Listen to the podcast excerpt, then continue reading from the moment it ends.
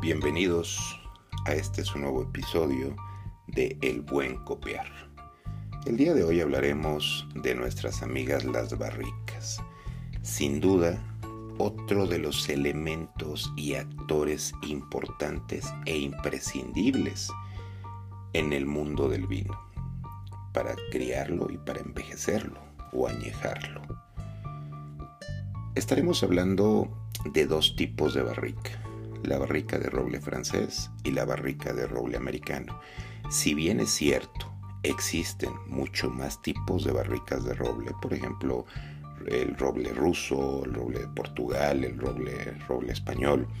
La realidad es que tanto la barrica de roble americano como de roble francés han ganado gran popularidad dentro de las bodegas. Así que pues hablaremos de ellas.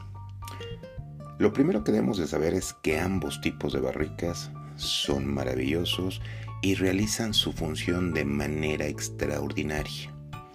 La diferencia que pudiera existir entre ambas es que la barrica de roble francés al principio cede compuestos al vino de manera muy sutil y a través del tiempo se van intensificando. Mientras que la barrica de roble americano es al revés. Al principio genera componentes que le dan o le proporcionan al vino sabores muy intensos y al final va disminuyendo. Se han hecho estudios eh, en ambas barricas después de 24 meses de añejamiento y se ha descubierto que es muy similar la cantidad de elementos que pasan al vino, tanto en una barrica como la otra. Es por ello que hoy en día ambas gozan de gran popularidad y de gran aceptación. Pero ¿cómo nace la barrica? ¿Quién descubre la barrica o por qué empezamos a utilizar la barrica? Bueno, pues la barrica tiene una historia y un origen de más de 2000 años. Sí, hace más de 2000 años que la madera se une al vino y en un matrimonio de verdad duradero, en un matrimonio trascendente. Y es que los celtas utilizaban las barricas, pero las utilizaban únicamente como medio de transporte, sea para líquidos o para sólidos. Y es que para ellos era muy cómodo poder transportarlo en barricas, dígase la cerveza, dígase el vino o incluso cosas sólidas y utilizaban las barricas pues como maletas o como maletines de alguna manera por así llamarlo. Poco a poco se fueron dando cuenta de la importancia de las barricas y poco a poco se fueron dando cuenta que también dotaban al vino específicamente de características y aromas diferentes. Sin embargo, los romanos fueron los que popularizaron el uso de las barricas. Primero, porque se dieron cuenta que eran sumamente resistentes. Segundo, que se podían manejar de una manera muy práctica, incluso se podían rodar. Tercera, que tenían muy poca permeabilidad y que sus dimensiones les permitían ser trasladadas y transportadas. Pero también empezaron a darse cuenta de que el vino tomaba características diferentes cuando se transportaba en las barricas. Y como bien sabemos, los romanos se encargaron de difundir el vino. Y pues bueno, esto para ellos pues fue una gran novedad que empezaron a popularizar. En un principio, las maderas que se utilizaban no era precisamente el roble. Eran en primer lugar el pino, seguido del cerezo, del haya, del freno, del castaño, de la acacia y el abeto. Tiempo después fue que se impuso categóricamente el roble. Y esto por su facilidad y su manejo. Sin embargo, en el siglo XVI, cuando el comercio marítimo se consolida, es cuando las barricas de roble toman su relevancia e incluso se modifican de tamaño pasando de 250 litros a 500 litros. Hoy sería muy difícil creer que pudiera existir una bodega sin que se utilizara una barrica. Es más, yo creo que no podemos concebir una bodega sin barricas, desde el aspecto visual hasta la parte de utilización. Y es que analicemos qué son las barricas. Bueno, al principio y de forma primitiva, las barricas se hacían simplemente cortando un tronco y vaciando el tronco del medio, es decir, eh, dejando el simple contorno como si fuera un, un vaso vacío, con todo lo del medio quitado y simplemente tenían tapas, tapa en la parte inferior y tapa en la parte superior. Y bueno, pues ahí vaciaban el líquido y así lo transportaban. No había más preparación ni mucho menos. Esto era una manera rústica pero práctica para ellos. Al paso del tiempo, los humanos fuimos aprendiendo que las barricas se hacían de forma diferente y que se hacían a base de tablas, sí, a base de tablas de madera que se podían curvear con el calor. Curveándose con el calor, se fabricaban lo que hoy llamamos duelas. Esas duelas que le dan esa forma a la barrica. Esas duelas se sujetan con unos aros de metal fijamente. Evidentemente tiene su tapa en la parte inferior y en la parte superior. Cabe mencionar que una barrica no tiene ni clavos, ni tornillos, mucho menos pegamento. Solo se usan sus tres elementos, las duelas, las tapas superior e inferior, los aros y sobre todo la mano del artesano. Porque si bien es cierto el proceso se ha automatizado, también lo es el hecho de que las barricas son un proceso artesanal de muchísima dedicación e incluso yo me atrevería a considerarlo un verdadero arte. A partir del siglo XX, momento cumbre en el que nace la enología, es cuando empezamos de manera consciente a entender el uso de la barrica, que es en resumen el ayudar al vino a envejecer y acabarse de criar. Pero ¿cómo es posible que dentro de una barrica el vino pueda envejecer o criarse? Pues mira, esto es muy sencillo. El vino envejece o se acaba de criar o se cría a través de una microoxigenación.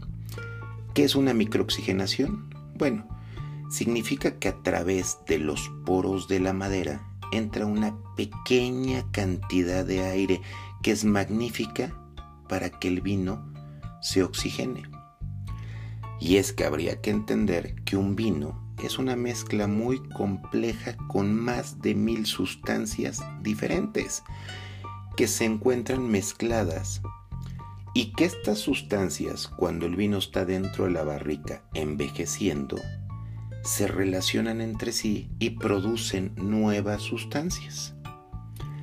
Dicho de otra manera y de una manera muy sencilla, envejecer un vino o criar un vino es lograr que a través de la oxigenación estas sustancias se interrelacionen y formen nuevas sustancias, para después pasar a la botella, donde es un segundo proceso, ya que al sellar la botella herméticamente entra un proceso que se denomina reducción, que es el cero paso de oxígeno. Por lo que podríamos resumir que envejecer un vino se hace a través de la oxigenación o microoxigenación, comúnmente llamado oxidación, y de la reducción. Así de sencillito. Entonces, ¿cómo envejece un vino? o cómo se hace la crianza de un vino no es otra cosa que someter las más de mil sustancias del vino a condiciones que hagan la oxidación y posteriormente en la botella la reducción de oxígeno. Ahora bien, ¿De dónde surgen los aromas?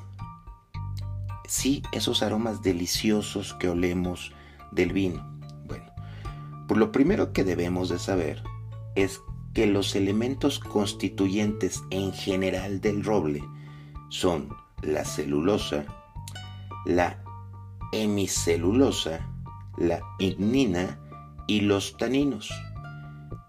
De ellos hablaremos de dos compuestos muy pero muy importantes para la transmisión al vino de esos aromas y sabores extraordinarios.